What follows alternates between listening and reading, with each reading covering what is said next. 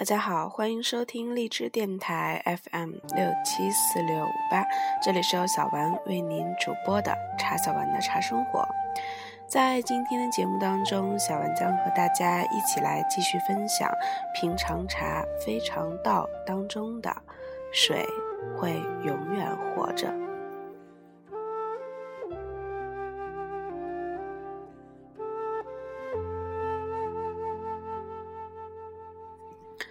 平常茶非常道，作者林清玄，播者茶小丸。水会永远活着。我很喜欢两则西福与西园的故事，一则是有关滴水和尚的开悟。移山禅师有一天洗澡，水太热了，就呼唤一位年轻的弟子提一桶冷水来冲凉。奉命提水来的弟子将洗澡水中和了一下，顺手把剩下的冷水倒掉。宜生禅师很生气地骂弟子笨蛋。他说：“宇宙的事物都有用处，即使小如一滴水，不仅可以止渴、洗澡、洒树浇花也很好呀。不浪费的水就永远活着。”你凭什么浪费寺里的一滴水呢？年轻的弟子挨骂，不仅没有懊恼，反而开悟了，改法号为滴水。我喜欢移山禅师那种水会永远活着的说法。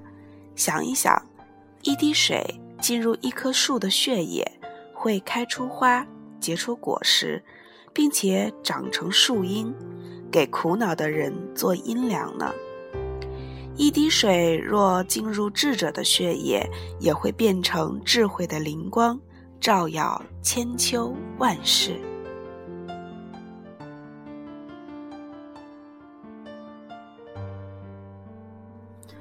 反过来说，没有被珍惜的一滴水，就是死了的水。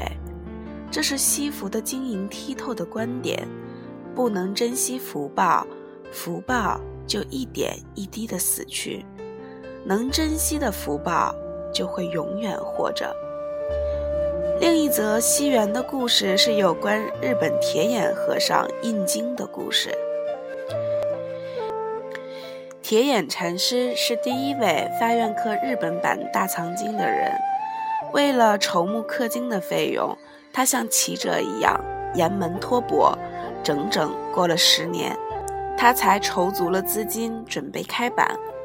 这时不巧宇治川的河水泛滥，带来严重的饥荒。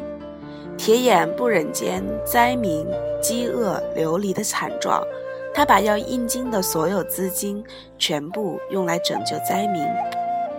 饥荒过后，铁眼重新为印大藏经托钵募款。经过数年，资金。再度筹足，要开板之前，日本发生了全国性的传染病。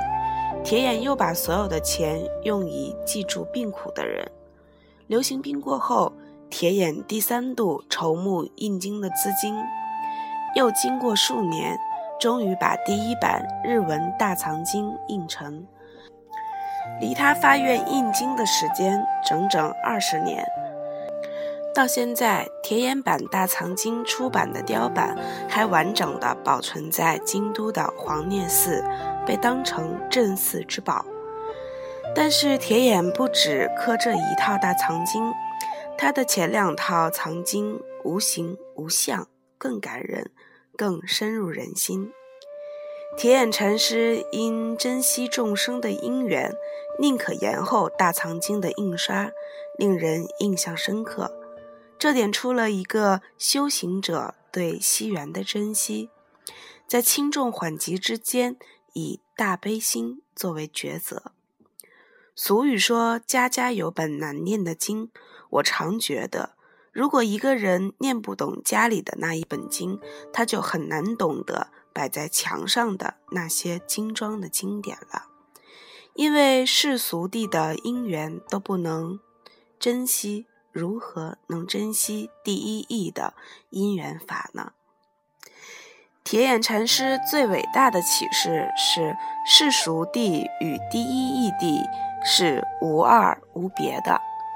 西福与西缘不止让我们的生活有味、生命有情，也可以让我们更深刻地认识无常法和缘起法。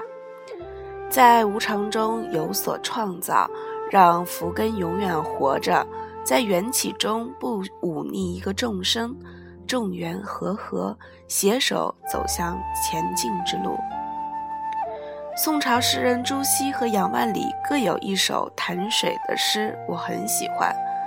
朱熹的诗是《观书有感》：“半亩方塘一鉴开，天光云影共徘徊。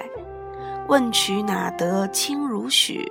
唯有源头活水来。”杨万里的诗是《桂园铺》：“万山不许一溪奔。”兰得溪声日夜喧，道得前头山脚尽，堂堂溪水出前村。我喜欢把两首诗一起看。我们如果要寻得生命的清明，就要开发出源头的活水。一个有源头活水的人，即使在生活中千磨万劫，也可以堂堂的奔出前村吧。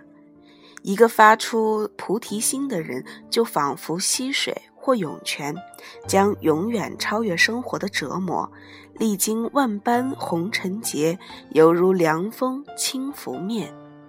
一个发出菩提心的人，才会懂得真正的惜缘，甚至保爱世间的每一滴心水。每一点被珍惜的福报，每一滴被保爱的清水，都将会永远留在这个世间。